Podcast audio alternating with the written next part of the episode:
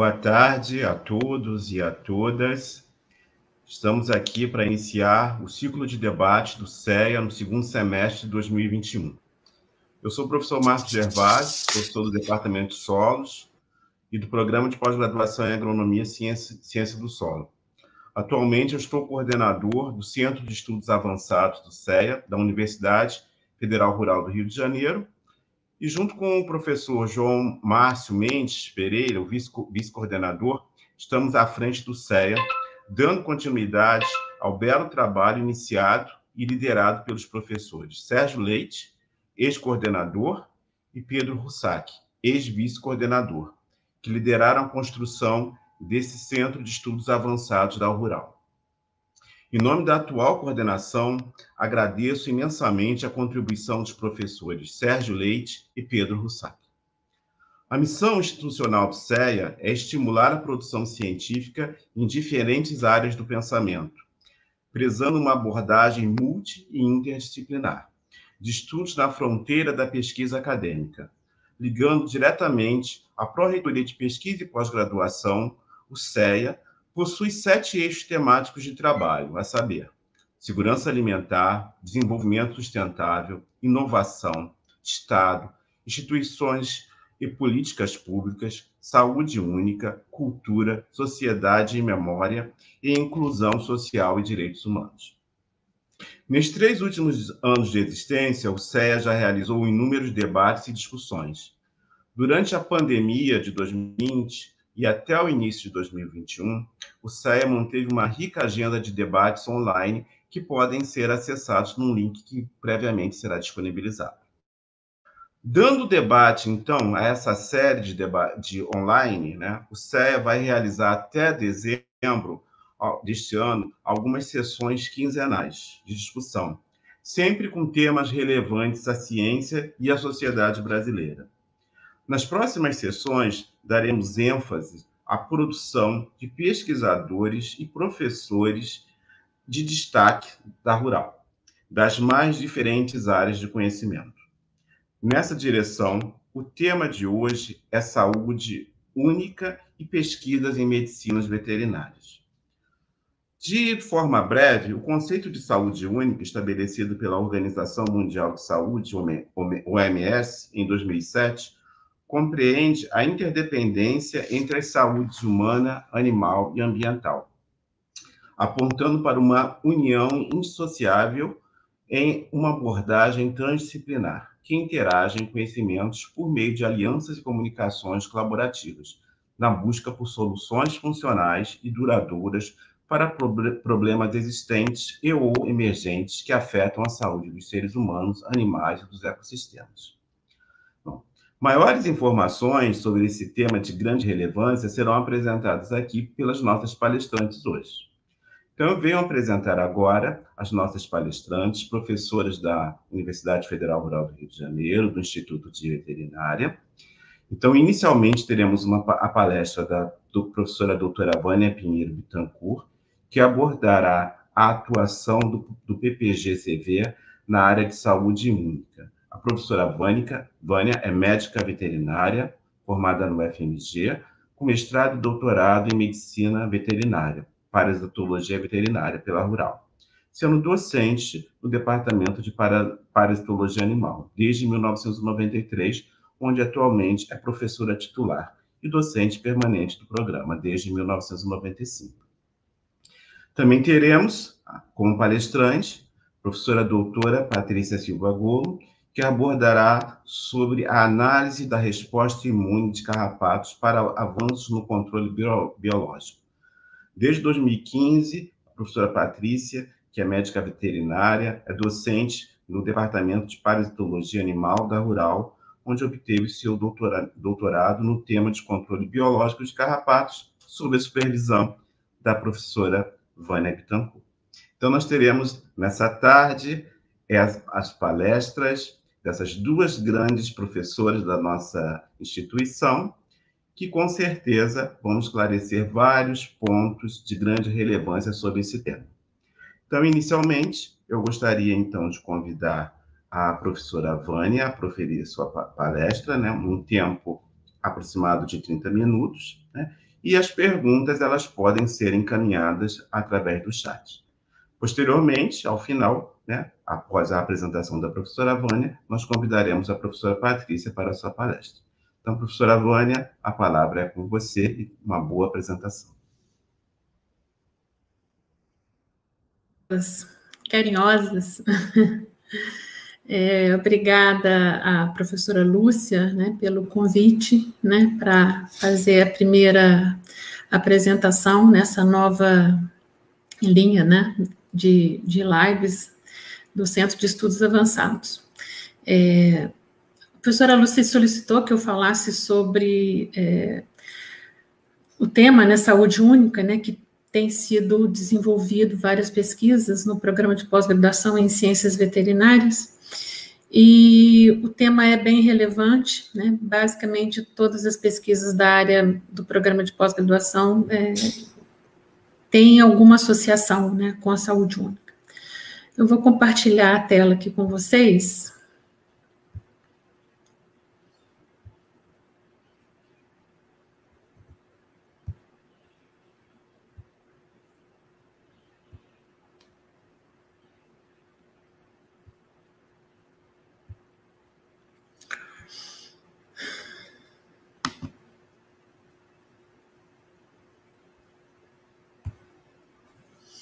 Bem, gente, então, é, vamos falar um pouco, então, sobre a atuação do programa de pós-graduação na área de saúde única, né? É, na tela tem o meu e-mail, se alguém precisar de, de algum contato. É, fiz questão de colocar aqui o, o, o, logotipo da Rural, o logotipo do curso de pós-graduação e o logotipo do nosso laboratório, né? LCM é Laboratório de Controle Microbiano de artrópodes.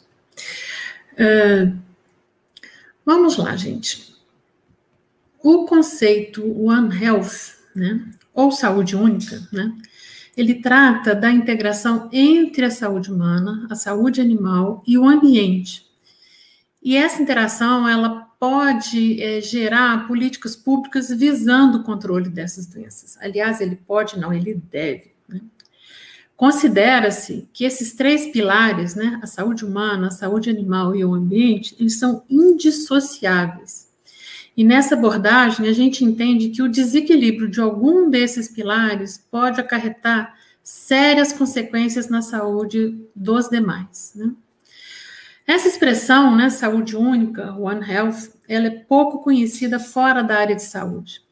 Mas esse conceito, ele tem as suas origens lá no século XIX, com um patologista, ele era médico, Rudolf Virchow, ele afirmou que não tem e nem deveria haver divisórias né, entre a medicina humana e a medicina animal. Esse patologista ele foi o primeiro a usar o termo zoonoses. E ao longo da história, né, foram identificadas diversas doenças com processos infecciosos semelhantes entre as espécies. Mas os cuidados e a, prevenção seguiram caminhos distintos né, na saúde humana e na saúde animal. Ainda assim, a gente tem que lembrar que a OMS, né, a Organização Mundial da Saúde, ela diz que 60% das doenças infecciosas, elas têm origem em animais. Exemplos disso são a raiva, a febre amarela, é, doença de Chagas, leptospirose, existem inúmeras zoonoses né, de amplo conhecimento da população. E nas últimas três décadas, basicamente 75% das doenças emergentes né, em humanos foram zoonoses. E isso basicamente é, reforça né, que esse contato entre animais e humanos ele deve receber máxima atenção e que as medidas de prevenção elas têm que fazer parte do dia a dia da produção animal de qualquer contato com o animal, é, inclusive com animais mortos, né, que são, seriam os profissionais que, que, que lidam né, com produtos de origem animal. É, enquanto as pessoas viverem próximas ou junto com os animais, sejam eles de estimação, seja animais é, de produção, né, na pecuária, ou até animais silvestres, né, essa realidade é, é, é a ocorrência de doenças. Né? E à medida que o mundo hoje se torna cada vez mais conectado com a globalização, é, é, muito, é muito difícil segurar qualquer coisa. Então, hoje em dia, viaja-se com rapidez e facilidade como nunca se via. É, a população tem crescido de forma absurda. É, essa, esse crescimento da população gera não apenas a, a, a, entrada do homem em ambientes que até então são é, urbanos, né? O homem começa a entrar em ambientes silvestres e, e, começa a ter muito contato com ambientes silvestres. Mesmo em áreas é, urbanas, né, a concentração de pessoas aumenta muito. Quando a concentração de pessoas aumenta muito, quando o um número grande de pessoas residem no mesmo ambiente, né, frequentam o mesmo ambiente, é, a transmissão de doenças também é muito facilitada, né? É, as mudanças climáticas, né? A necessidade de é, é, a necessidade de aplicar esse conceito de One Health só aumenta à medida que você vai colocando nesse cenário novos pontos, né? É, e a gente pensa no, em, nesse conceito One Health não é só para proteger as pessoas e os animais de doenças, né? A gente pensa também na proteção dessa população de rupturas econômicas, né, que podem acompanhar esses surtos de doença, né? A gente tem vivido isso atualmente, inclusive, né? A gente tem um, um cenário econômico instável, né, que nos deixa muitas vezes de sobressalto. É, essa alta conectividade que existe nessa globalização, ela efetivamente pode levar à reemergência de muitas doenças. Por isso, essa abordagem no One Health, né, ou saúde única, é necessária para a gente entender melhor as zoonoses e as doenças infecciosas. É, mais ou menos há 25 anos atrás, um outro profissional, é, ele escreveu um livro sobre doenças é, emergentes, reemergentes, e ele usou pela primeira vez o termo One Medicine, né? E foi desse conceito, né, One Medicine, é que começou a surgir o, o, o, esse conceito que hoje nós chamamos de One Health ou saúde única em português. Tá? Bem, o que que é, é esse, esses profissionais, né, que trabalham na abordagem One Health, é, quem são eles, né? Quem são essas pessoas, né, que trabalham na proteção dos homens, dos animais? Então, vamos lá, são profissionais da, da área de saúde humana, e aí são médicos, enfermeiros, psicólogos, é, é, profissionais da área de saúde animal, né, veterinários, biólogos, né, a gente tem que lembrar de animais silvestres também, profissionais do ambiente, então aí a gente pode pensar em agrônomos, biólogos, e qualquer outro ator, né, que também atua nesse cenário, que seria quem? Que as pessoas que lidam com os animais. Então, seriam os agricultores, né, os pecuaristas, as comunidades que giram em torno disso, os proprietários de animais de estimação, né, e profissionais de segurança pública. Né. Tem que haver um, um, uma união de todos esses setores, né, para que é, seja feita a prevenção, seja feita Prevenção a gente entende como é, manutenção da saúde dos animais, passando por vacinações obrigatórias, né? Uh, uh, a área de, de, vigilância mesmo de saúde, né? Observando a ocorrência de qualquer doença que possa ocorrer a transmissão dela através desse contato. E ocorre, então, após toda essa avaliação, a coordenação, a comunicação e a colaboração de todos esses atores. E a intenção disso é que a gente atinja né, a melhor saúde possível para animais, pessoas, ambiente e incluindo plantas, né? O ambiente, na verdade, já inclui isso. Plantas, o solo, né? Tudo isso é importante. Existem vários micro-organismos que vivem muito bem no solo e muitas vezes é, as pessoas se infectam até no plantio né, de, de, de, de alguma coisa. Então, na verdade, é, tudo isso tem que ser muito bem avaliado. Bem, gente, então vocês já viram que esse conceito de saúde única, né, ele é algo gigante e que a gente deve começar a ficar bem atento a ele a partir de agora, né? Após essa pandemia que todos nós vivemos, estamos vivendo, é, a gente tem que estar muito atento a esse tipo de coisa, porque a gente percebe que um simples sinal, um simples alerta, um simples contato com a pessoa correta, muita coisa poderia não ter acontecido, né? Se a gente talvez tivesse agido isso no momento correto.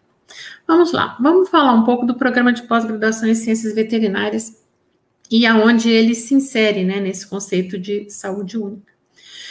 O programa de pós-graduação ele foi criado em 1972, foi um dos primeiros programas de pós-graduação da área de medicina veterinária do país.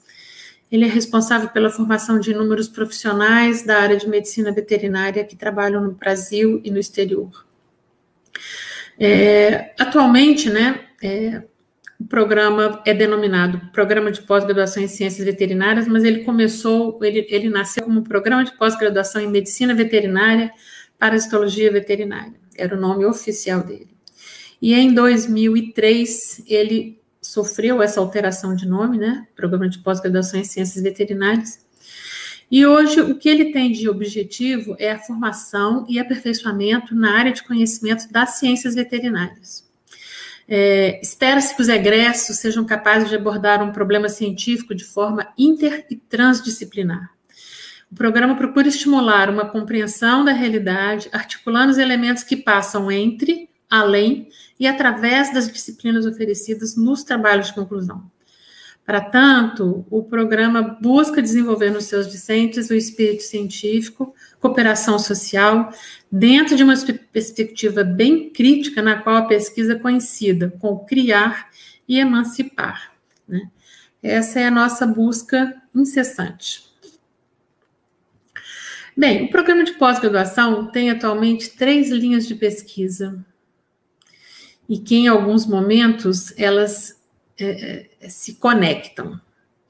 Vamos lá, a primeira linha de pesquisa, talvez a, a linha de pesquisa mais antiga do curso, é Bioecologia, Diagnóstico e Controle de Patógenos de Importância em Medicina Veterinária. Como o próprio nome está esclarecendo, né? então, então basicamente, todo, todo o ciclo, toda a forma de vida, toda a forma como é feito o diagnóstico e a possibilidade de controle desses patógenos, né, são estudados nessa linha de pesquisa. É, a segunda linha de pesquisa é o processo saúde e doença em medicina veterinária. Então, quando a gente fala em processo saúde e doença, é o momento em que começa a haver a alteração entre a rigidez de um indivíduo até o momento que ele começa a apresentar algum sintoma patogênico, né? Aonde, né, em que momento se dá, né, essa transição entre saúde e doença? E isso e essa abordagem, ela é, ela passa também pela análise epidemiológica, né, de todos esses processos que ocorrem, né, em saúde e doença. E a terceira linha de pesquisa é a linha de pesquisa em biotecnologia e inovação tecnológica em medicina veterinária. Então, muito do que é feito hoje em dia, baseado em diagnóstico, né, baseado em novas formas de tratamento, né, de controle, tudo isso passa por essa linha de pesquisa, né, biotecnologia e inovação tecnológica em medicina veterinária. É, eu tenho que falar para vocês um pouco né? De, de, de cada linha de, de cada linha de pesquisa, quais são os principais projetos, né? Eu seria eu seria é, egoísta se eu não falasse um pouco disso. É, vamos lá. Então, existem trabalhos é, na avaliação de resposta imune de artrópodes de importância em medicina veterinária, submetidos à infecção por fungos entomopatogênicos. Então, é um projeto de pesquisa que aborda o controle biológico, mas principalmente avaliando resposta imune de artrópodes. Atualmente, esse processo está sendo coordenado, esse projeto está sendo coordenado pela professora Patrícia Silva Moura. É, um projeto do professor Edivaldo é a avaliação do uso de células embrionárias de carrapatos, né, ripcéfalos é um carrapato, principalmente na, na, na manutenção de agentes patogênicos em laboratório. Tá? É, a professora Kátia Famadas trabalha com determinação e monitoramento de artrópodes parasitos e vetores de agentes, né, principalmente com ênfase na ordem ácari. O professor Luke trabalha com as zoonoses parasitárias transmitidas pelo consumo do pescado. O professor João Luiz Horácio Facini trabalha com bioecologia das populações de ácaro e parasitos e avaliação da capacidade de vetoração de agentes patogênicos. O professor Jairo Pinheiro da Silva trabalha com a fisiologia comparada de moluscos hospedeiros de parasitos de importância médica e veterinária, como base do programa de controle de doenças. Professor Carlos Wilson trabalha com diagnóstico e ecoepidemiologia de coccídeos de animais silvestres e domésticos. O professor Massar trabalha com diagnóstico epidemiológico, caracterização morfológica e molecular e controle integrado das hemoparasitoses de animais domésticos. É, o professor Juarez Azevedo Santos trabalha na transmissão biológica, caracterização morfológica e molecular de hemoparasitos no território brasileiro. E a professora Tereza Cristina Bergamo do Bonfim trabalha com protozoários gastrointestinais com potencial zoonótico. Todos esses dez projetos estão da primeira linha de pesquisa, né? Biocologia, diagnóstico e controle de patógenos de importância em medicina veterinária. Na segunda linha de pesquisa, é, temos também vários projetos em andamento. Vamos lá. Abordagem anatomopatológico, clínica molecular e epidemiológica de estados mórbidos de animais de companhia e de produção, do professor Júlio Israel Fernandes a análise epidemiológica de amoparasitoses de animais de produção e domésticos, do professor também Carlos Luiz Massar. Análise da viabilidade do controle biológico de dípteros hematófagos na bovinocultura, professor Avelino José Bittencourt. Avaliação de risco e exposição às micotoxinas por animais domésticos e animais de produção, é, essas, no caso específico, as micotoxinas abordadas são micotoxinas que são ingeridas junto com rações especificamente. É, o projeto da professora Chana de Matos de Oliveira Coelho é Dinâmica da circulação de bactérias resistentes na perspectiva da saúde única, visando estabelecer o papel dos animais, seres humanos e do ambiente na sua emergência e disseminação no estado do Rio de Janeiro. Professor Edivaldo, é, Ecoepidemiologia das Rickettsiosis em Animais Domésticos e Silvestres. Professor Wagner de Souza Tassinari, Estudos da Epidemiologia Descritiva e dos Fatores de Risco de Doenças em Animais de Companhia e Produção. Professora Emiliane Moreira Soares de Souza, trabalha com resistência antimicrobiana em ambientes de produção, manutenção e cuidados clínicos de animais, numa abordagem de saúde única. O tema resistência microbiana hoje em dia, ele tem uma importância muito grande dentro da abordagem saúde única. É, professora Isabelle da Costa Ângelo trabalha com modelos teóricos no estudo epidemiológico de doenças transmissíveis e controle biológico de insetos de importância em saúde pública. Uh, e a terceira linha de pesquisa, né, biotecnologia e inovação tecnológica em medicina veterinária, nós temos o projeto do professor Fábio Barburi Scott, que trabalha com desenvolvimento de formulações com ação antiparasitária, visando o controle das parasitoses dos animais domésticos. A professora Caterina Comendouros, avaliação da toxicidade de produtos naturais e sua aplicação terapêutica em saúde animal. Professora Thais Azevedo Correia, diagnóstico e controle de parasitos de animais, com ênfase em desenvolvimento de antiparasitários e métodos in vitro para monitoramento de susceptibilidades. Professor Yara Peluso Cid, desenvolvimento de formulações farmacêuticas veterinárias visando a saúde e segurança dos animais, dos seres humanos e do meio ambiente. Professor Douglas McIntosh, que é o nosso especialista em saúde única, ele ministra a disciplina saúde única no programa de pós-graduação já há alguns anos. Ele trabalha no desenvolvimento de métodos moleculares de baixo custo para detecção e monitoramento de patógenos transmitidos por vetores, conhecidos e emergentes. É, o meu projeto atualmente é controle microbiano de carrapatos de interesse médico veterinário. Professora Melissa, com o uso de nematóides entomopatogênicos no controle de invertebrados, a professora Helena Pinto da Silva, com prospecção de produtos sintéticos e naturais, com ação imunomodulatória e microbicida. o professor Douglas Siqueira Chaves, com a química verde e o estudo químico da flora brasileira, aplicada ao controle de enfermidades dos animais domésticos e no meio ambiente. E a professora Débora Decote, avaliação da resposta imunitária em doenças parasitárias e autoimunes, com impacto na imunopatogênese e imunoterapia.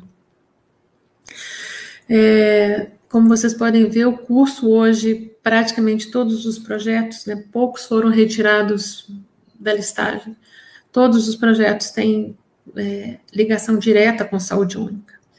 Então, o curso de pós-graduação em ciências veterinárias hoje em dia, ele tem um forte impacto na pesquisa em saúde única, principalmente é, envolvendo zoonoses, né, que é a nossa área de intercepção aí no, dentro do, do conceito One Health. Bem, a professora Lúcia pediu que, que após eu fazer uma explanação sobre o curso de pós-graduação em ciências veterinárias, que eu falasse um pouco da minha área de pesquisa dentro do conceito de saúde única. Né? Então, vamos lá, per primeira pergunta, né, que, é, que, que, que, me cabe, né? O que é controle biológico, gente? Né? Onde eu trabalho. Então, o fenômeno é um fenômeno natural, né? existe de forma natural no ambiente. É, no, fenômeno, na, no controle biológico existem é, relações entre determinadas espécies. Essas relações elas podem passar por predação, parasitismo e competição, de forma que as suas populações sejam reguladas por outra população. E esse mecanismo, é, normalmente, ele é denominado de mecanismo de densidade recíproca.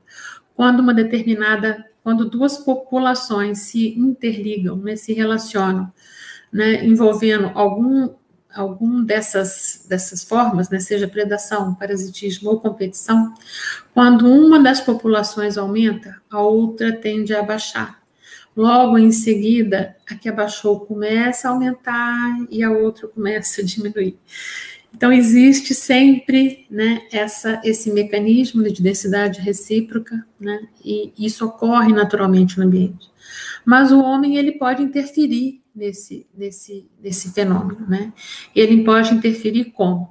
Principalmente incrementando essas relações naturais se o controle eh, biológico é interessante. Né? Exemplifiquei aqui com várias situações, né?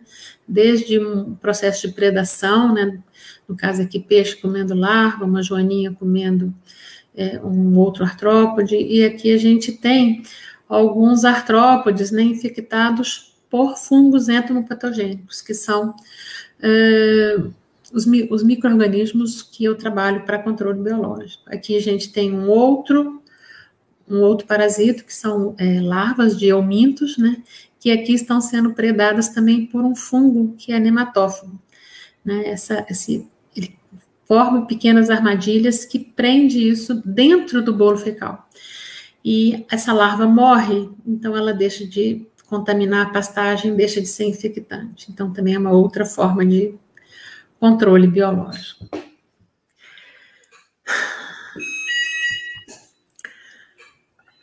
Vamos lá. É, por que, que os carrapatos são tão, tão importantes? Né? Por que, que a gente estuda carrapato? Por que, que várias pessoas no curso de pós-graduação estudam carrapatos? Né? Os carrapatos são parasitos obrigatórios, né? eles são hematófagos, né? e por conta dessa adaptação que eles têm, né? essa interação não apenas com o ser humano, como também com os animais, né? eles são excelentes transmissores de patógenos, né? Tanto para o homem quanto para os animais. Poderia ficar aqui alguns minutos falando para vocês de várias doenças que o carrapato pode transmitir, tanto para o homem quanto o animal. E para complicar a situação, né, eles estão perfeitamente, alguns estão perfeitamente adaptados ao nosso clima, tropical e subtropical, o que os torna de difícil controle. Não apenas por isso, como também por conta de controle inadequado que é, desde sempre foi feito para diminuir, tentar diminuir a sua população. O carrapato ele tem inimigos naturais, ele tem é, agentes de controle biológico que poderiam ser utilizados, tem. Ele tem vários agentes que são predadores, né? Mas a gente sabe que os predadores eles não têm uma especificidade muito alta, portanto não são considerados bons controladores. E existem também microrganismos, né? Existem microrganismos que são patogênicos para artrópodes, no nosso caso aqui carrapatos. Então a minha linha de pesquisa é trabalhar com fungos entomopatogênicos que são é, causam doenças em carrapatos, levando a sua mortalidade, diminuindo a sua população. É, aonde mais o conceito de saúde única entra? Né? Não apenas em controlar a população, diminuir a população de carrapato, que favorece né, todo esse conceito de saúde única, mas o fato de se usar um organismo que existe naturalmente no ambiente e que não vai contaminar mais o ambiente, né?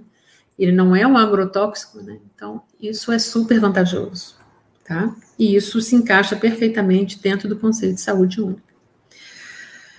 Então, gente, é, e a gente não pode esquecer, né, que os carrapatos, especificamente a espécie que eu trabalho, que é o Ripcephalus micrópolis, que é o carrapato dos bovinos, né, ele impacta grandemente é, a produção de bovinos, né, nos países onde a infecção, a infestação por carrapatos é grande.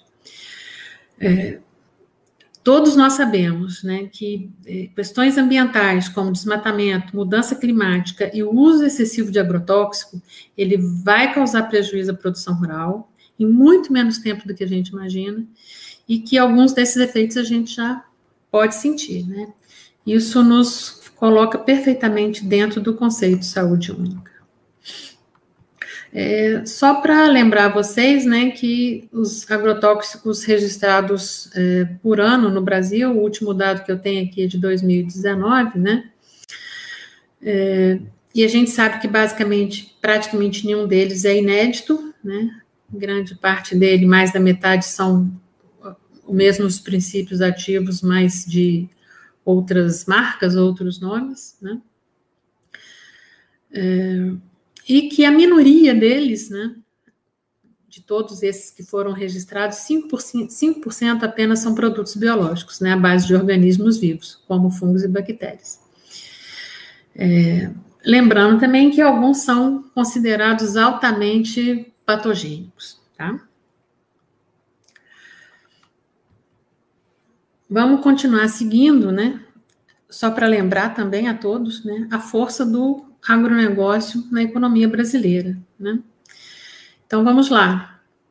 Participação do agro no PIB brasileiro, 21%. Participação do agro no mercado de trabalho, praticamente 20%.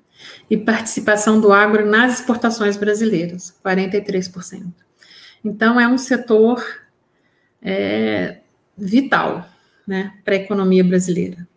Então, o, processo, o conceito de saúde única tá, é, é super importante, inclusive, para manter a economia brasileira como está, né? pelo menos como está.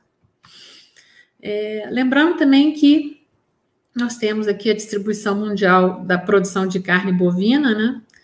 A gente está vendo aqui que o Brasil está basicamente no grupo que mais se produz carne bovina do mundo. Então, qualquer impacto na produção de, de, de bovinos, né, para abate, é, impacta, né, a, o nosso país. Bem, é, o que, que a gente tem de controle biológico de carrapatos? Vamos lá. Vamos tentar falar basicamente de, do Ripcéfalos micrópolis, que é o carrapato comum dos bovinos, né? cuja forma principal de controle ainda, né, é o uso de produtos químicos, né? Várias bases de produtos químicos.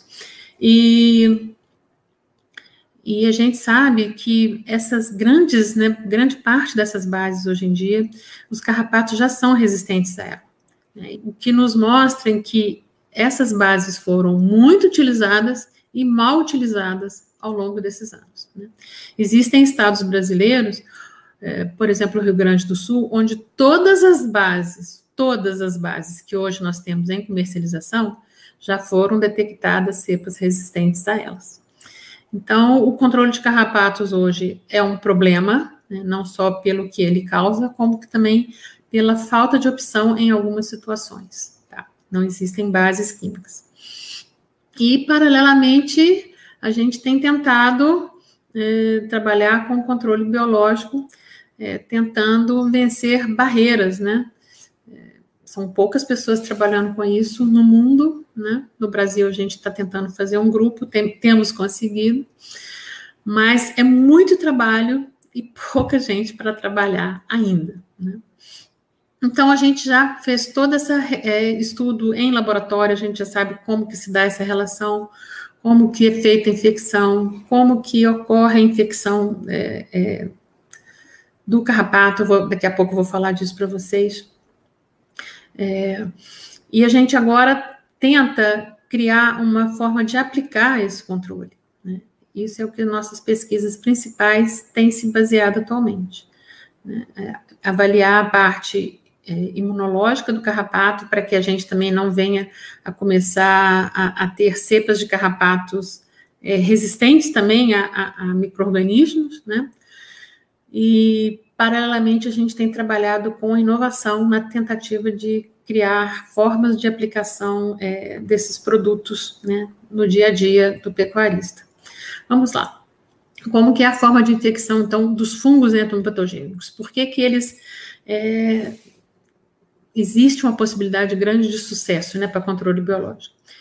É, a principal forma é que eles infectam os artrópodes através da cutícula. Eles não precisam ser ingeridos, basta que haja o contato de um conídeo com a cutícula de um carrapato, para que ocorra a adesão, a germinação, o desenvolvimento das, unidades, das unidades é, infectantes, no caso aqui um apressório, que vai produzir enzimas que vai lesar, né? Vai lesar essa cutícula, o fungo consegue penetrar nessa cutícula lesada, ele se multiplica, né?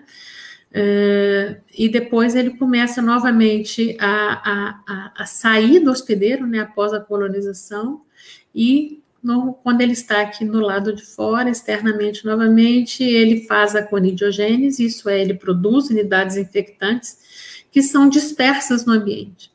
Isso é, o cadáver colonizado pelo fungo, ele está apto a dispersar naquele ambiente outras unidades infectantes, tá? Então, por isso que, que, que por conta dessa relação, né, estável, né, que esse, é, esses fungos, né, eles têm essa capacidade de controle e potencial é, grande, né, para sucesso. Vamos lá. É, já desenvolvemos vários trabalhos. Esse trabalho foi basicamente uma revisão de literatura, onde a gente fez um apanhado de todos esses trabalhos feitos a campo. O professor Everton foi orientado meu, atualmente ele é professor na Universidade Federal de Goiás, mas continua atuando dentro do grupo de pesquisa. E depois a gente começou a trabalhar com formulações para tratamento de bovinos em é, em vivo, né? Pulverização de bovinos com um, um né? Com um, um, uma suspensão aquosa. Algum sucesso, né? Mas a gente percebe que esses micro-organismos, é, no, no ambiente, né, quando eles entram em contato com a pele do animal, com o pelo do animal, e muitas vezes eles são muito susceptíveis às condições ambientais. E aí a gente tem os raios solares, a gente tem os raios ultravioleta, né? Então a gente tem que começar a pensar numa formulação que proteja esse microorganismo dessas condições ambientais. É, aqui foi feito também um trabalho a campo, esse trabalho anterior foi em estábulo, aqui é um trabalho a campo todos eles com um certo sucesso, mas deixando claro que as condições ambientais têm que ser contornadas. É, a partir daí, a gente tem trabalhado com formulações é, oleosas, né? Mas, é, há um tempo atrás, em conjunto com o professor Everton, né, que, da Universidade Federal de Goiás, é, começamos a pensar numa outra forma de controle, né, numa forma de controle que não use a pulverização em animais, e sim a liberação no solo de é, uma formulação que, que, que, coloque nesse solo uma quantidade maior de micro-organismos, né, no caso fungos entomopatogênicos, além dos que já estão. E tudo isso surgiu também porque há uma dificuldade, né, por conta da legislação, em é, registrar produtos carrapaticidas no Brasil, principalmente produtos biológicos que não têm um, um, um percentual de eficácia muito elevado. Né? As regras do Ministério da Agricultura são muito rígidas, eles exigem no mínimo 95% de eficácia. Essas regras estão sendo revistas, né, visando os produtos biológicos, mas isso ainda é um gargalo. Então, a possibilidade de não pulverizar os animais e sim liberar nas pastagens, né, é, veio se tornar um, um, um fator muito interessante. Então, o professor Everton e o grupo dele trabalhou em uma formulação né, é, granular, né, que pode ser baseada em microesclerótios ou blastosporos, e coube a um orientado meu, né, num trabalho conjunto, fazer avaliação disso a campo, né. Então, é, os micro, os, a formulação granular, seja de microesclerótio ou de blastosporos, era liberado a campo, né, em áreas de pastagens, em pequenos canteiros. Após a liberação dessa desse material que vocês podem ver aqui, esses grãozinhos brancos, né? Esses, essa aqui é uma fêmea de carrapato, aqui essa massa marrom brilhante são os ovos, né? Porque a postura é feita no solo. E esses pontinhos brancos é a formulação granular. É, se a gente fizer um grande aumento disso, a gente vai ver que esse pequeno grânulo, ele tá, dele está germinando, é, muitos conilhos estão germinando e produzindo o micélio do fungo, que vai infectar né, essas larvas que vão sair desses ovos. Bem, então nesse trabalho, é, a gente tinha os canteiros, né? É, o grupo controle, é, o, os grupos, né, com os tratamentos diferentes, né, as duas formulações, o de, a de a formulação granular de, de blastosporo e a formulação granular de micoscleródia em duas concentrações diferentes, né, 50 kg por hectare e 25 kg por hectare. Então, essa é a ideia, você libera os grânulos no ambiente, as fêmeas se infectam quando estão no ambiente fazendo postura, as larvas se infectam e a gente avalia pela produção de larvas nessa pastagem. Então, as larvas dessas, desses canteiros era coletado, tá? Para a gente é, verificar né, a quantidade de larvas que cada canteiro desse produzia. A infestação era a infestação com fêmeas, né, era artificial, a gente colocava as fêmeas engurgitadas viáveis ali. E a gente observou, né, que é, desde a primeira avaliação a gente já tem uma diferença significativa, né? O grupo controle a gente tinha um número grande de larvas e os outros grupos havia uma diminuição, né? Sendo que é, o grupo com é, da formulação granular contendo microesclerótico, é, na concentração maior, a gente tinha uma mortalidade maior, tá?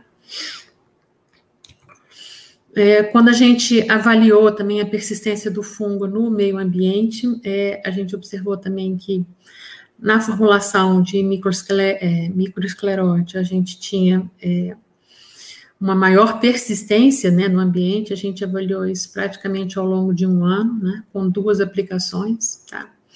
E a gente observou que a persistência do fungo no meio ambiente também foi alta, principalmente também para a formulação é, granular à base de microesclerótio na, na concentração maior, né, de 50 quilos por hectare, tá? É, Bem, gente, era isso que eu queria apresentar a vocês. Eu acho que eu até passei do tempo. Eu gostaria de agradecer a presença de todos e levar, mostrar só a vocês que todas essas pesquisas nossas têm financiamento da CAPES, FAPERJ, CNPq e o Instituto Nacional de Ciência e Tecnologia em Entomologia Molecular, INCTEM, coordenado pelo professor Pedro Lagerbach, da Universidade Federal da Rio de Janeiro. É, eu vou interromper aqui o compartilhamento.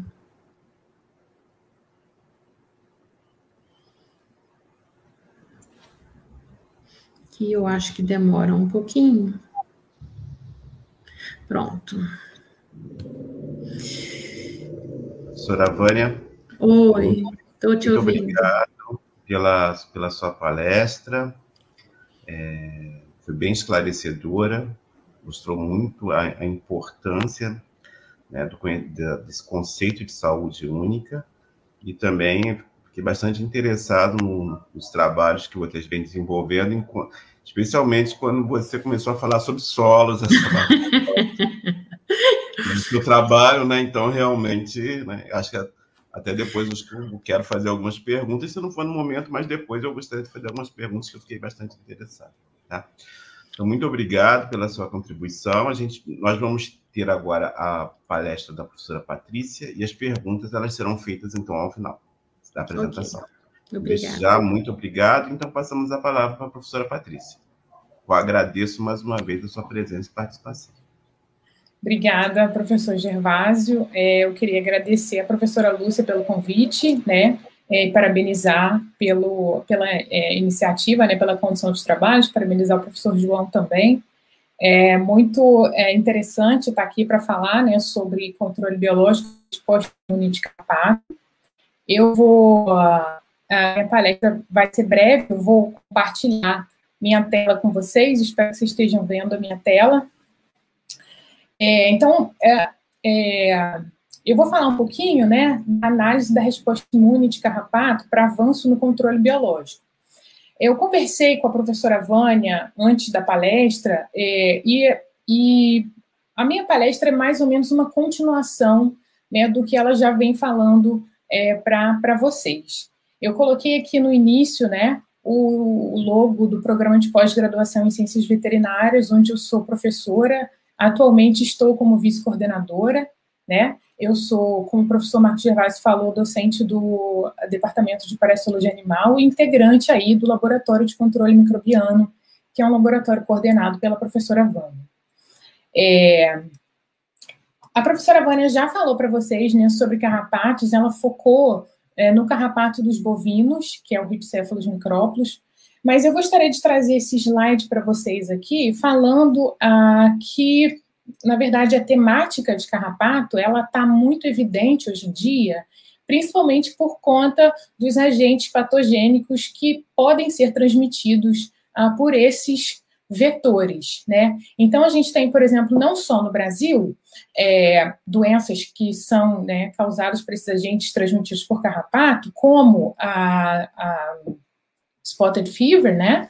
Uh, mas a gente também tem a doença de Lyme, que nos Estados Unidos vem uh, causando aí muita preocupação. Eu trouxe um, um, um, mapa né, do CDC mostrando aqui cada pontinho azul é um caso de doença de Lyme aí nos Estados Unidos.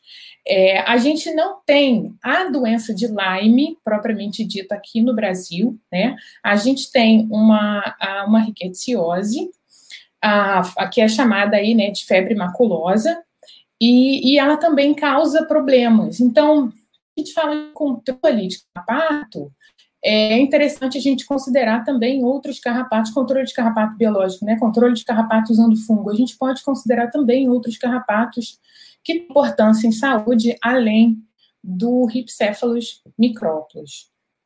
É, a professora Vânia mostrou para vocês né, como funciona a infecção em carrapatos causada por fungos entomopatogênicos. E na minha, é, nessa breve palestra, né, que eu vou mostrar para vocês, eu pretendo explorar um pouquinho da, dessa, desse mecanismo de infecção e mostrar como o artrópode, como o carrapato responde a essa infecção. E para isso eu achei interessante e importante trazer essa imagem, que é um desenho esquemático de um carrapato. Aqui a gente consegue ver né, o intestino do carrapato, essa parte mais branquinha aqui ah, é a glândula salivar, e aqui atrás eu tenho o ovário. Então, isso em verde ah, representa esquematicamente o propágulo fúngico que se adere ao carrapato. E esse propágulo, como a professora falou, ele vai germinar e penetrar ativamente na cutícula do carrapato. E a partir daí, o que acontece? O carrapato ele começa a responder a essa infecção fúngica. É, o controle biológico utilizando fungo entomopatogênico não é uma novidade. É, ele pode ser uma coisa um pouco mais nova quando a gente fala de carrapato, mas na agricultura ele já é utilizado há muito tempo. Ah, e ele é utilizado com sucesso. Isso porque aparentemente os insetos eles são mais suscetíveis a essa infecção fúngica do que os carrapatos.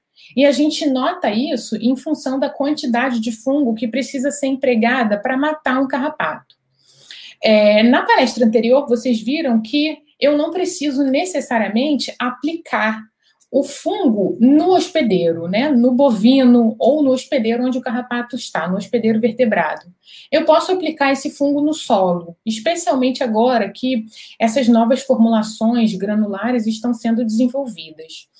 E isso me permite controlar as fases não parasitárias do carrapato. E são essas fases não parasitárias que a gente concentra lá no laboratório os nossos estudos. É, então, vocês podem perceber aqui que depois que eu tenho a penetração do fungo no, no carrapato, eu tenho a formação de corpos e faz, né? Ah, depois eu tenho o desenvolvimento do fungo dentro do, do carrapato, né, ali na hemocele, e ele vai ah, começar a liberar toxinas, vai começar a se alimentar, vai começar a desenvolver, a crescer ali dentro do carrapato, e o carrapato eventualmente vai morrer ah, por conta de todas essas ações, seja física, seja química, seja imunológica que acontece. Bom, como eu falei para vocês, é, a, o carrapato ele é menos suscetível a, aliás, é o inseto, né, mais suscetível do que o carrapato. O carrapato ele acaba sendo um pouco mais tolerante a esse fungo. Bom, quais são as possíveis causas dessa é, baixa suscetibilidade ao fungo. E por que, que a gente é interessante que a gente estude isso? Para a gente poder conseguir avançar no controle biológico de carrapato usando fungo para que ele realmente se torne uma realidade para os produtores. É, bom, existem três ah, hipóteses que estão relacionadas né, a essa baixa suscetibilidade. A cutícula, e aí eu tenho aqui, né, a, a, a, o quanto a cutícula do carrapato é diferente da cutícula do inseto, a microbiota do carrapato, né? O quanto essa microbiota vai funcionar defendendo o carrapato do fungo e o sistema imune do carrapato. Como o sistema imune do carrapato reage às, aos diferentes isolados fúngicos, às diferentes espécies de fungo. É, no laboratório, a gente tem um time fantástico de alunos que está envolvido aí na, no estudo da resposta imune do carrapato ao fungo entomopatogênico. A gente sabe, né, que imunologicamente a primeira resposta do carrapato ao fungo é uma resposta celular. É, o carrapato ele tem uma circulação aberta e essas células que estão na hemolinfa do carrapato, que é como se fosse o sangue, né, dele, é, elas vão um, combater ou tentar combater essa infecção fúngica. Então, eu trouxe para vocês aqui um trabalho que foi publicado recentemente na Frontiers, é, foi desenvolvido é, por, por, uma aluna de doutorado que se chama Jéssica Fiorotti, a fotinha dela está aqui. É, ela é aluna da professora Vânia, orientada por mim. Então, esse, esse estudo, ele analisou uh, ultraestruturalmente os efeitos citotóxicos de um fungo entomopatogênico, que é Metarrhizium robertsi, é, que infecta, infectando hemócitos de ripcéfalos micrópolis. Eu trouxe para vocês aqui, espero que funcione, um vídeo de como a gente faz para coletar hemolinfa desses carrapatos. Para quem não trabalha na área, parece uma coisa de outro mundo, né? Mas a gente tem alunos, né, no, discentes e docentes no laboratório que são mega feras nessa coleta de hemolinfa. Então, eu trouxe aqui, e, e, e para a gente fazer um tipo de estudo desse, são necessários muitos carrapatos, muita mão de obra para a gente conseguir coletar essas gotinhas de hemolinfa, né? É, e, e, fazer esse tipo de análise. Então, eu trouxe aqui pra, é, nessa foto do artigo, é, vocês conseguem observar que a letra A né, um proemócito. Então, nesse artigo, a, os autores também identificaram é, quais são os tipos de hemócitos presentes no, em ripcéfalos micróbios. Foram eh, detectados cinco hemócitos. Eu trouxe, tem foto de quatro aqui, prohemócito, os granulócitos, esferulócito, plasmatócito. Faltou enocitoide. É, bom, esses, é, esses carrapatos, num segundo momento, ele, aquela foto eram, eram fotos de células é, em condições fisiológicas, né? Num segundo momento, esses carrapatos eles foram infectados com fungo. E aí, a gente avaliou a, res, a resposta celular. O que está acontecendo com essas células, né? Então, a gente consegue observar pelas imagens que existe um processo de vacuolização nessas células. Algumas células mostraram o fungo internalizado, como se elas fagocitassem esse fungo. Então, assim, foi evidente que a, a citotoxicidade causada pelo fungo né, nessas células, a degranulação ah, de alguns granulócitos, vaporização de alguns plasmatócitos. Então, assim, de fato, o carrapato, ele tenta combater a infecção fúngica a todo custo. A gente observa também, né, aqui é, é, foi calculado né, o percentual de hemócitos na hemolinfa, dependendo se o carrapato foi tratado ou não. Então, aqui houve uma diferença nos plasmatócitos, que são as células conhecidas como células de defesa, né? Células que estão envolvidas no processo de fagocitose. Bom, então, esse experimento, esse trabalho, acabou levando a gente a perceber que a questão da fagocitose era important, é importante né, na defesa, na luta do carrapato contra o fungo. É, e aí é, entra, entra, aí um experimento que ainda não está publicado, está em fase de publicação, fase de submissão, da, de uma aluna de mestrado minha que se chama Thais, né? A Thais estuda, então, a influência da dopamina na infecção de metarhizonisópile em ripcéfalos micróbios. A dopamina é uma monoamina biogênica que integra o sistema imune e o sistema nervoso. E ela é importante é, nessa, nessa movimentação, ela é importante para para os hemócitos no processo de fagocitose. Então, ela, em insetos, ela pode, por exemplo, aumentar o índice ah, de fagocitose, dependendo dos insetos, né? Então, a gente queria saber qual que é o papel da dopamina, né? Se eu colocar uma dopamina exógena, se eu tirar a dopamina, o que acontece com a resposta imune do carrapato? E a gente observou que ela é importante sim, né, para a sobrevivência do carrapato quando ele é exposto a um fungo. Ah, então, esse gráfico aqui mostra a questão da sobrevivência dos carrapatos que receberam ou não essa dopamina exógena, eles são inoculados usando um microinjetor, né? E eles são tratados com fungo, inoculados com fungo também. E aí o que acontece? Os, os carrapatos que receberam a dopamina, eles sobrevivem mais do que os carrapatos ah, que não receberam essa dopamina exógena, né? A gente tem também alunos de iniciação científica envolvidos nesse trabalho, é, e é um trabalho bem interessante. A gente observa também que o número de hemócitos e até o, o volume da hemolinfa acaba aumentando quando a gente estimula com a dopamina exógena. Então, esses experimentos, eles acabam mostrando para gente o quão interessante e muitas das vezes o quão diferente, né, o carrapato pode ser dos insetos. É importante a gente nunca generalizar. Essa é uma foto a, é, que mostra, né, uma foto microscópio de microscópio de fluorescência que mostra a presença da dopamina dentro dos hemócitos. Então, aqui na letra A, é, a gente observa hemócitos de carrapatos que não sofreram nenhum tipo de tratamento.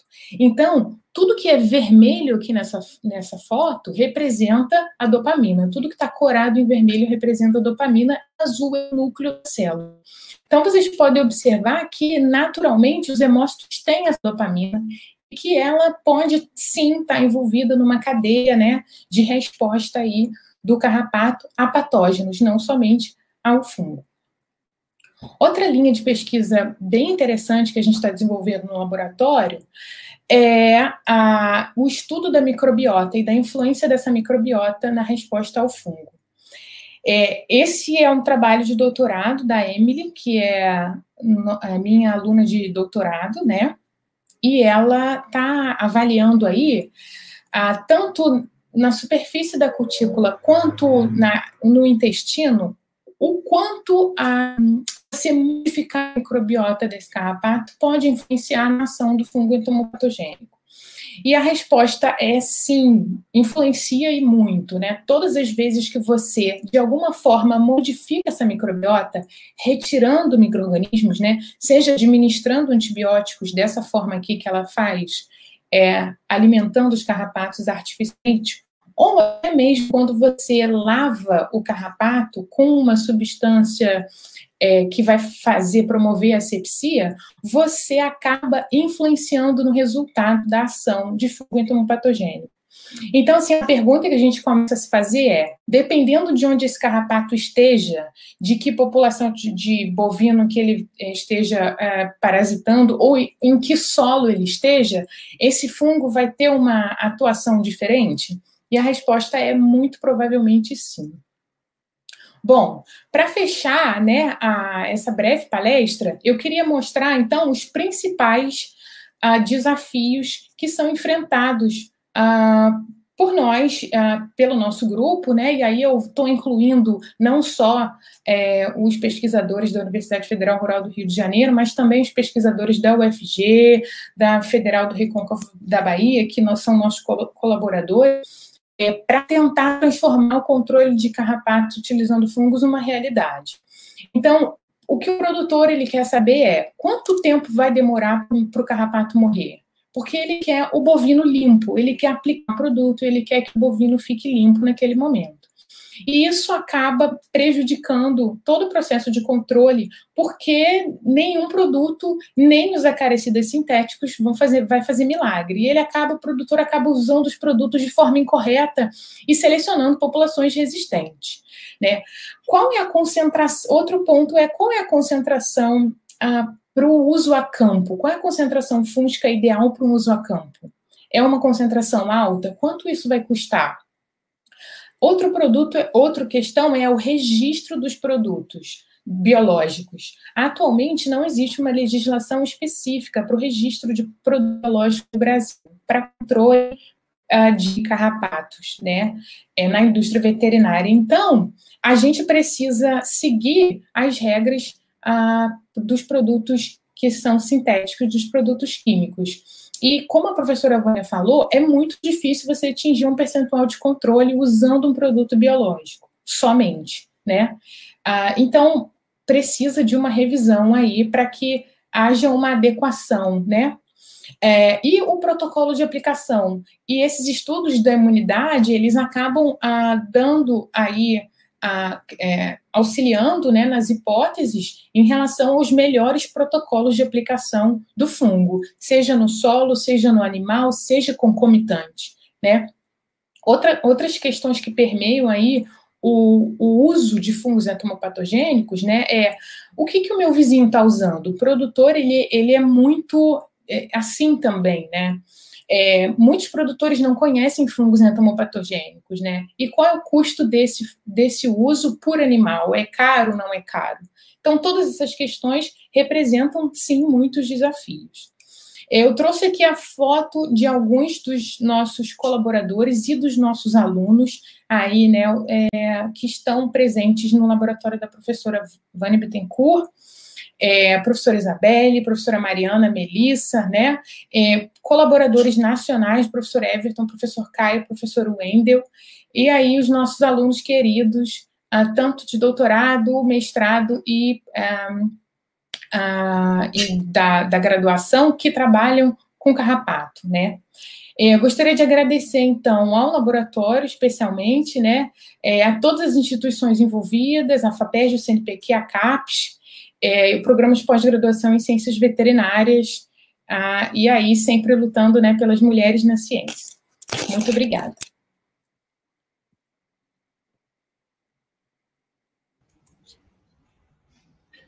Obrigado, Patrícia, pela bela palestra. Contribuiu muito para esclarecimento de vários pontos, né? E nós agora, então, podemos passar para as perguntas. Nós temos algumas perguntas aqui. Eu, eu também tenho duas perguntas para fazer, mas eu vou começar pelas perguntas é, que foram feitas pelos pelas, pelas pessoas que estão participando aqui. O professor Paulo Birioso está escrevendo que pode fazer uma pergunta. Pode, pode fazer uma pergunta, professor. Pode deixar escrito que ela vai ser lida aqui. Nós vamos começar, então, pela, uma, pela pergunta do professor Mike Tosh. Pergunta como o programa PPG-CV vislumbra se as, as apresentadoras acham que será possível a expansão do conceito de saúde única para outros cursos de pós-graduação dentro da Rural. Posso, deixa eu falar. Depois a Patrícia pode complementar. Eu acho que essa abordagem de saúde única, ela é interdisciplinar, né? É, não só na área de saúde, não só na área veterinária, né, que, que a gente tem aqui na rural, nessas duas áreas, mas também na, na, na parte de, de, de agronomia. Né? A gente sabe muito bem que as plantas e os solos e o ambiente está relacionado, a biologia também, mas a gente sabe que as ciências humanas e sociais, né, a gente tem a parte de. A gente não pode esquecer que alguns processos são considerados e devem ser abordados em saúde única, como saúde mental, saúde ocupacional. Né? Isso tudo tem que ser avaliado. Então, eu acho que é uma abordagem, sim, que outros cursos de pós-graduação, inclusive de área de ciências humanas e sociais, podem é, atuar sim.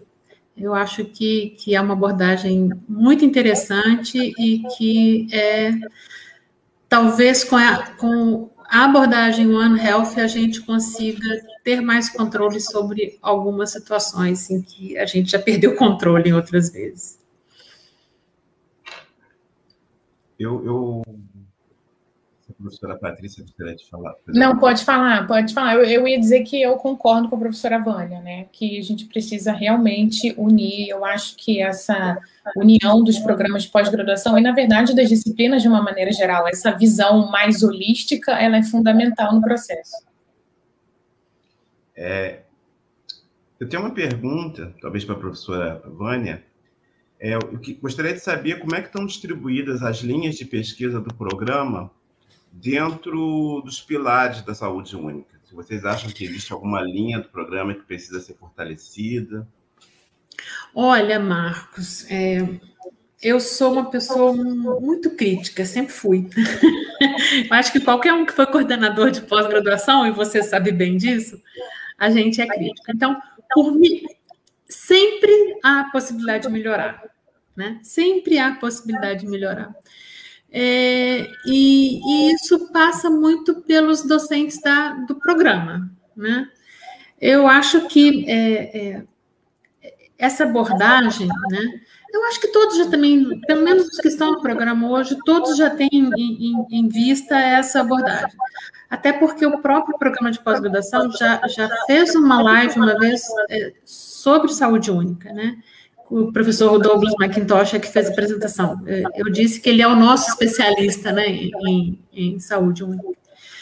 E, assim, eu acho que a gente pode melhorar sim, mas eu acho que as coisas são feitas no seu ritmo, né? Eu acho que existe um começo, um meio e um fim, eu acho que as coisas vão começando aos poucos, e, e eu acho que, basicamente, eu, eu falei na minha apresentação, né? O professor Fábio me passou os projetos em andamento, para me selecionar né, o que, que seria relacionado com saúde única, e eu praticamente não tirei nada. Todos têm relação com saúde única. Né? Então, assim, a, a, interface do médico veterinário, né, das ciências veterinárias, está ali, né, de cara com a saúde única. Eu acho que ela é indissociável hoje em dia. Então, assim, pode melhorar? Pode, sempre pode. Mas eu acho que a gente está completamente dentro. As três linhas de pesquisa têm projetos na área de saúde única. Tenho mais uma pergunta aqui, é, da Emily, do programa de pós-graduação, Ciências Veterinárias. Na opinião de ambas as professoras, como acham que podemos levar para as pessoas a importância do médico veterinário para a saúde única? Vemos pouco conhecimento da população sobre o veterinário trabalhando com a saúde. É, nessa, nessa pandemia, então, né, cada vez que alguém falava que um veterinário ia fazer alguma coisa, a gente era pedrejado.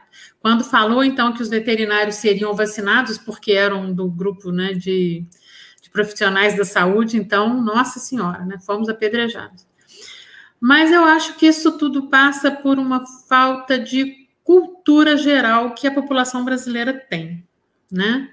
Isso é de uma forma geral, né? A pessoa associa o veterinário aquele cara que se leva lá o cachorro quando ele foi atropelado, aplicar uma vacina, não tem noção, né, das, das doenças que ocorrem nos animais e do que, que o veterinário tem que estudar para chegar onde ele chegou, né?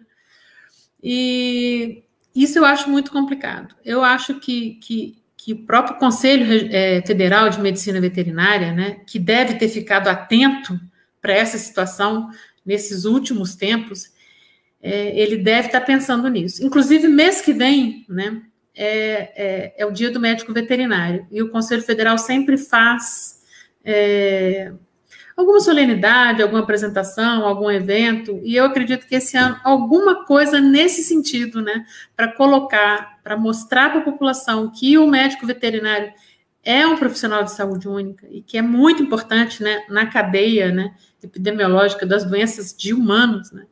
Eu acho que isso deve estar sendo feito. É, temos também aqui um comentário do professor, professor Rinaldo Mota. Ele parabeniza ao grupo de pesquisas da Rural pelo excelente trabalho. Alta aplicabilidade e de grande impacto para a saúde animal, sem, sem contar com a redução de resíduos de carrapaticida no ambiente. Agradecer ao professor Rinaldo de estar aqui presente. O professor Rinaldo é o coordenador da área de medicina veterinária na CAPES. ele é professor, ele é professor da Universidade Federal Rural de Pernambuco e egresso do nosso curso. ele fez doutorado aqui no curso quando eu era recém-professora da casa. Obrigada pela presença, professor Rinaldo. O SE agradece a, a sua presença, professor Rinaldo. Muito obrigado por estar aqui prestigiando o evento. Obrigada, professor. Temos aqui também uma pergunta do professor Paulo Brioso. O professor Paulo Brioso, ele agradece, é, ele parabeniza né, as palestrantes e diz que está aprendendo muito também. E a, a pergunta é sobre a aplicação de fungicidas no solo, né? Se existe alguma informação como essa formulação do produto afeta outros ácaros que são predadores ou têm outras ações no solo. Professor Paulo Brioso, professor Peninha, também é um querido. Professor Paulo Brioso, o senhor sempre me coloca em saia justa. Olha, professor Paulo, não existe, o nosso grupo não estudou isso, tá? O nosso grupo especificamente não estudou isso. Mas certamente é, outros grupos de pesquisa devem estar estudando isso. E certamente deve ter, deve ter algum impacto né, em alguns artrópodes que frequentam o mesmo ambiente que as fêmeas engurgitadas, que seria a superfície do solo. Tá? Eles certamente, se eles frequentam esse ambiente, eles podem se infectar sim. Tá? Isso pode ocorrer. Agora, o impacto que isso causa, eu efetivamente não sei te responder é um, é, uma, é um objeto de estudo. Se o senhor quiser colaborar com o nosso grupo, ficamos gratos. Outra coisa que eu queria chamar a atenção, essa é realmente uma excelente pergunta, mas uhum. a, é, uma das coisas que, que eu chamo a atenção quando alguém faz essa pergunta, porque essa é uma pergunta recorrente é, nas nossas palestras, é que o, o fungo, né, a persistência do fungo no solo, ela vai variar. Então, existem isolados, por exemplo, que você faz aquela inundação, porque existem vários tipos de controle biológico, né? Esse controle é um controle inundativo. Você faz a inundação e aí ele faz, é, é, tem a ação dele, né, do, do controle do carrapato, que é aquela praga que está ali, né? Uh, fase não parasitária está ali espalhada no solo. E depois de um determinado momento, os, uh, os índices né, de presença, de persistência desse fungo no solo, eles começam a diminuir e vão aí é, voltando àquela normalidade. Então, isso é interessante quando a gente fala de um controle, é, além de sustentável, com um impacto menor né, para o microbioma e aí para os outros organismos presentes no solo. É, já pegando uma, uma carona, então, na, na, pergunta do professor Paulo Brioso, que é bem interessante, eu queria saber se vocês estão pensando em alguma linha de pesquisa que agreguem, então, o conhecimento de vocês com o conhecimento é, da, de nós lá no programa de pós-graduação em Agronomia e Ciência do Solo, já que...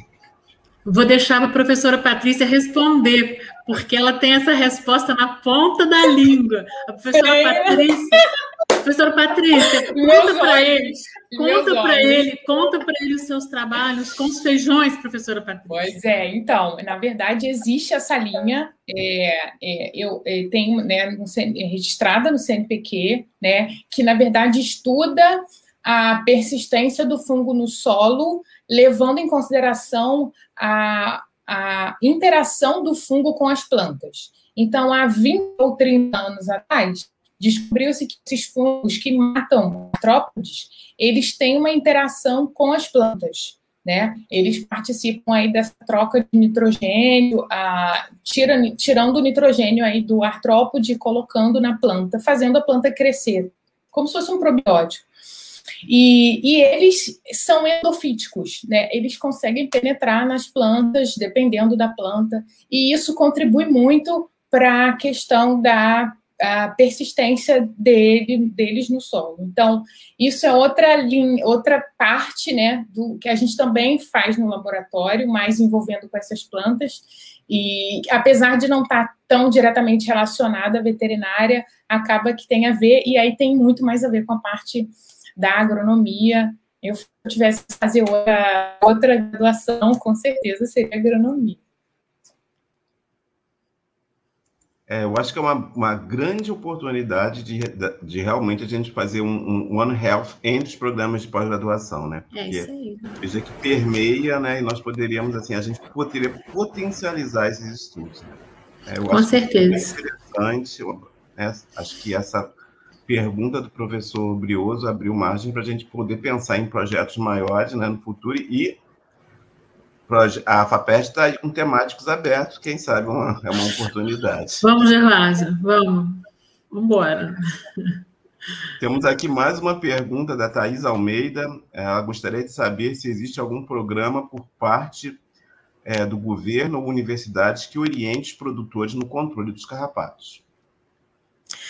Do governo, assim, de uma forma geral, não. Mas é, Existem grupos de pesquisa, vamos lá, vou dar um exemplo. Embrapa Gado de Leite. Existe um grupo de pesquisa que trabalha de uma forma bem forte com o controle de carrapato para bovinos leiteiros, né, que seria o Ripcephalus micróbios. É, eles fazem, eles têm boletins de divulgação, eles fazem palestras né, para produtores, e eles fazem um serviço que é muito válido, muito importante, muito interessante, que é a avaliação da susceptibilidade de carrapatos a produtos químicos. Então, assim, o proprietário, ele tá, sei lá, ele foi numa lógica, o, o vendedor da loja mandou ele usar o produto tal, ele comprou, usou, não funcionou. Aí ele já reclama que não está dando certo, que não deu certo. Mas, na verdade, o que o produtor tem que fazer é verificar qual produto, qual a base que esse carrapato que ele tem na propriedade dele é susceptível.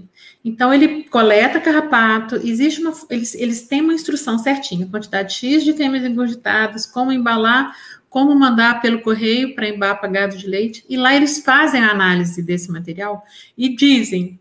Com, esse, com essa população que você tem, você pode usar o produto tal, tal, tal, ou associação do produto tal e tal. Então, é, existe uma forma, né, interessante de mais ou menos estar tá sendo feita alguma coisa. Mas controle biológico, né, ninguém ainda recomenda, até porque não é oficial, não está registrado, a gente não existe um produto. Existe muitos produtos é, à base de metarrísio, à base de bovéria, mas para controle de pragas agrícolas e não para pragas veterinárias. Tá? Alguns, inclusive, já foram testadas para carrapatos. Tá? Então, se essas indústrias quiserem, a qualquer momento, né, elas já têm todo o know-how de fabricar isso. O problema é registrar isso para controle de carrapato. É, existem, existem, de vez em quando a gente olha assim em jornal, é, sessão de anúncio de Globo Rural, alguém oferecendo fungo para controle de carrapato, ah, o lançamento de um produto. De vez em quando a gente vê essas coisas na mídia, tá? Muitas vezes eles não dizem os micro-organismos que estão ali naquele produto e, o produto não é registrado, né? É, isso muitas vezes, mais do que ajudar, atrapalha a quem trabalha porque as pessoas veem aquilo, compram aquele produto e, e muitas vezes o negócio não está produzido de uma forma adequada e, e, aí a pessoa já a pessoa já vai dizer, ah, esse negócio de usar fungo não dá certo, isso é cascata, volta para o produto químico. Então, assim, é, eu acho que o governo está lento para criar é, regras é, para se poder é, credenciar produtos biológicos para controle, pra, como parasiticidas, tá? Não, não é só o caso de fungo que está esperando. Só para vocês terem uma ideia, só para vocês é, terem uma ideia, existem alguns fungos também que são nematófagos. Eles parasitam larvas de eumintos gastrointestinais de ruminantes na pastagem. E um professor da Universidade Federal de Viçosa desenvolveu uma metodologia em que o animal, o bovino, ingere um pellet que contém um fungo. Esse pellet passa pelo tubo digestivo e lá no bolo fecal, lá na pastagem, é que ele começa a produzir um efeito. Ali ele, ele, ele se rompe, libera o fungo que germina e esse fungo ele começa a predar as larvas que estão ali no bolo fecal. Dentro do animal ele não funciona. O animal funciona como um meio de transporte para aquele para aquela unidade chegar na pastagem. Durante anos, uma empresa tentou registrar esse produto como uh, antiomíntico. Né? Nunca conseguiu, nunca conseguiu com as regras do Ministério da Agricultura. Esse produto foi registrado agora, tá? Não como antiomíntico, como um produto é, que pode ser usado na área nutricional que ajuda no controle de antiomínticos. Ele não tem um registro como antiomíntico, entendeu?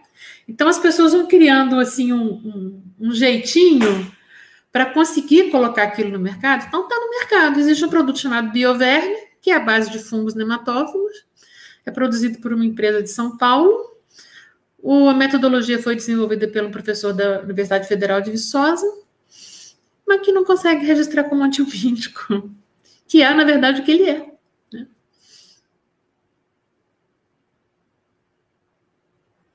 Está fechado o seu áudio, abriu. Temos aqui também mais uma, uma, Temos a colocação da professora Miliane, ela diz que só para registrar a interação de solos e ciências veterinárias, a área de resistência antimicrobiana tem essa interface já bem caracterizada entre amostras dos animais e amostras do solo de unidades protetoras. Então, obrigado, professora Miliane, por essa colocação. E temos uma pergunta aqui do Caio Rodrigues. Ele parabeniza as professoras pela palestra e gostaria de saber sobre a visão positiva de admitir discentes é, de distintas formações, biologia, farmácia, medicina veterinária e zootecnia, em um programa de medicina veterinária. Caio, é, eu acho que a Patrícia pode até complementar, mas nós temos vários alunos que não são médicos veterinários. Dentro do programa de pós-graduação em ciências veterinárias, nós temos biólogos, farmacêuticos, uh, médicos, né? zootecnistas. É. Então, nunca houve, nunca houve barreira nesse sentido. Né? Nunca houve barreira nesse sentido. Bom, nós não temos mais nenhuma pergunta aqui. Acho que, não, em não havendo mais perguntas, eu gostaria de agradecer, em nome do CEA, as professoras Vânia, professora Patrícia, pela excelente palestra para nós reinaugurarmos esse ciclo de, de debates, de palestras no CEA, né, sobre essa nova gestão, que irá até dezembro. Então, gostaria de, mais uma vez, parabenizá-las. Eu acho que existe uma gran, um grande potencial, não só nessas linhas de estudos, mas também né, de criação de novas linhas que liguem os diferentes programas de pós-graduação existentes na Rural. Então, muito obrigado. E eu que agradeço. Obrigada, gente. Tchau, tchau. Tchau. Logo, então. E gostaria de agradecer a todas as pessoas que estiveram presentes e contribuíram com as perguntas, sugestões e prestigiaram aqui a, a nossa palestra. Então, uma excelente noite a todos. Até logo.